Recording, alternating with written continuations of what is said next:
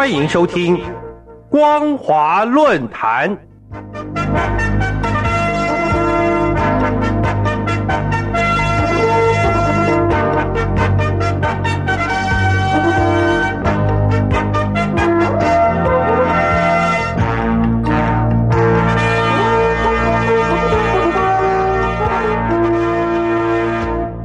各位听众朋友，大家好，欢迎收听本节的光华论坛，我是苏燕。我们今天要谈论的主题是党意至上，共军发展太阳扭曲。对一个现代化国家而言，军队应该是属于国家的军队，承担保卫国家安全和民众福祉的使命，而非一党一人的私器，更不应该成为战争工具或是迫害国内百姓的暴力手段。然而，对中共而言，他们对于军队的牢固控制，可以说是完全背离政治伦理中应该有的军文关系，反而是一而再、再而三的强化对于军队的掌控，要求军方应该听党指挥，能打胜仗，作风优良，甚至强调坚持党指挥枪的根本原则，禁锢了军队应有的发展方向。以党领军或是党指挥枪的情形，可以回溯自一九二九年，在福建省上杭县古田村召开的中国工农红军第四军第九次党代表大会，也就是外界贯称的古田会议。会议中做成一份决议案，主要内容即为进一步确立了党对军队的绝对领导原则，强调了加强政治工作的重要性。确定了一套实现党对军队领导的原则和措施，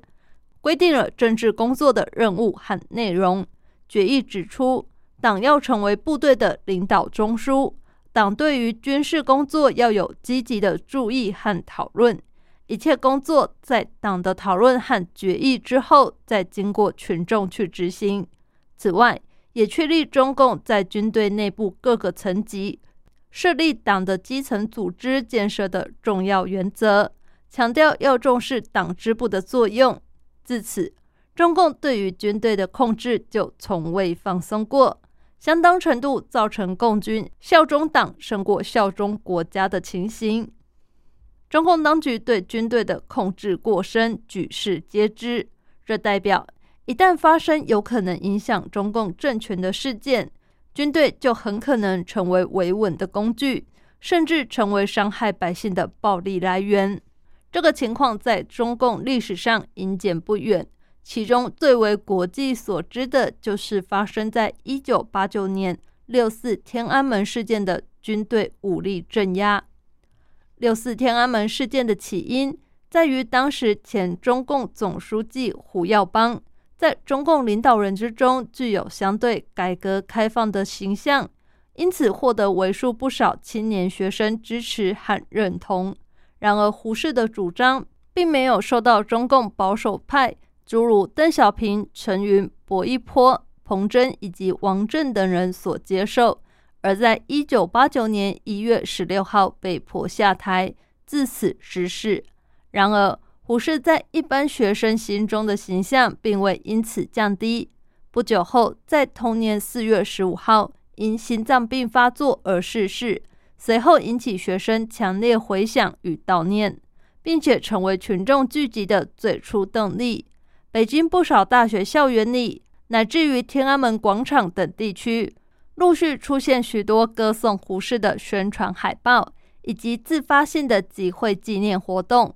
呼吁政府重新审视胡适观点，甚至提出更加广泛的政治问题，例如新闻自由、民主制度以及官员贪污问题等。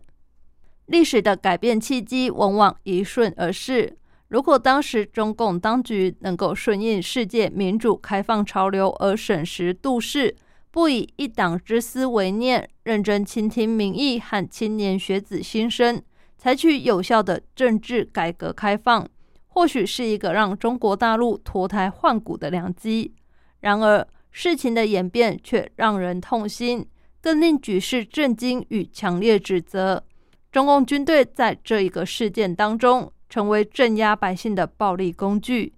当时在中共实职领导人邓小平的强力坚持下，五月二十号正式宣布实施戒严，并从各地军区动员超过二十万名兵力前往北京进行部署。山雨欲来情势显示，中共军队极有可能以武装指向手无寸铁的民众。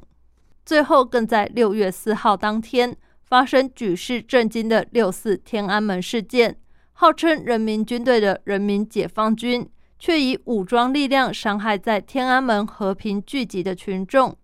中共当局始终管制跟这个有关的新闻和资讯。然而，要强调的是，只要在掌权者眼中有任何可能影响党的统治的行为，中共就会毫不犹豫地透过其对于军队的牢固控制，进而动用军队处理和解决。即使面对的可能是手无寸铁、毫无反击能力的平民百姓，也会毫不留情地痛下重手。三十多年过去，即使中国大陆整体较过往已不可同日而语，但并不代表共军思想与时俱进。反而只见中共当权者对于军队的控制未曾有丝毫改善，甚至着力更深。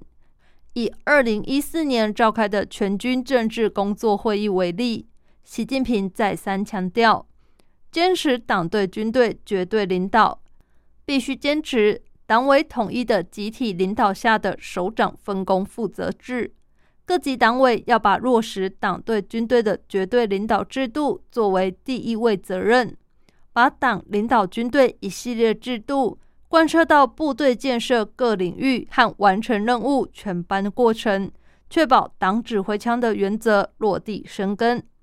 此与八十多年前的思维毫无二致，代表党对于军队控制未曾有丝毫放松。近年更是要求军队从听从党意极端变化至听从习意。这些状况可以从近日中共军委颁布《军队政治工作条例》。以及中国共产党军队委员会工作规定等党内文件看出端倪。从中共官方媒体对于这两份文件的相关报道观察，都不约而同提到，坚持以习近平新时代中国特色社会主义思想为指导，深入贯彻习近平强军思想。此外，也强调坚持党对人民军队的绝对领导。全面深入贯彻军委主席负责制，聚焦聚力备战打仗，强固政治工作生命线地位作用，刻意凸显与高举习近平的角色。日前，共军召开全军党史学习教育动员大会之上，中央军委副主席许其亮也在讲话中吹捧习氏为党的核心、军队统帅、人民领袖。如此无限上纲习近平的位阶，几乎等于要求共军对习近平完全效忠。前述的相关报道也看到，中共再次强调要增强四个意识、坚强四个自信以及两个维护等八股文字，都不难看出，中共当局借由党内法规的修订颁布，不断强化行塑共军要听从习近平指挥的氛围。这种控制手段着实有悖于普世价值，以及严重影响世界对于中国大陆的评价。以党领军、枪杆子出政权等思维，自从中共创党以及精致武装力量以来，一直是中共当局紧抓军权不放的核心意识，更经常是共军高阶将领借此向党中央表态效忠的扭曲形态。时至今日。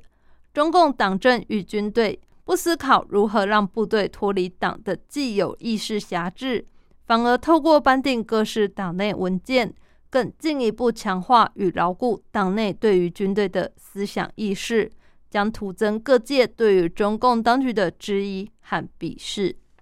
感谢您收听这一节的光华论坛，我是苏燕。我们今天所谈论的主题是党意至上，共军发展样态扭曲。再次感谢您收听本节的光华论坛，再会。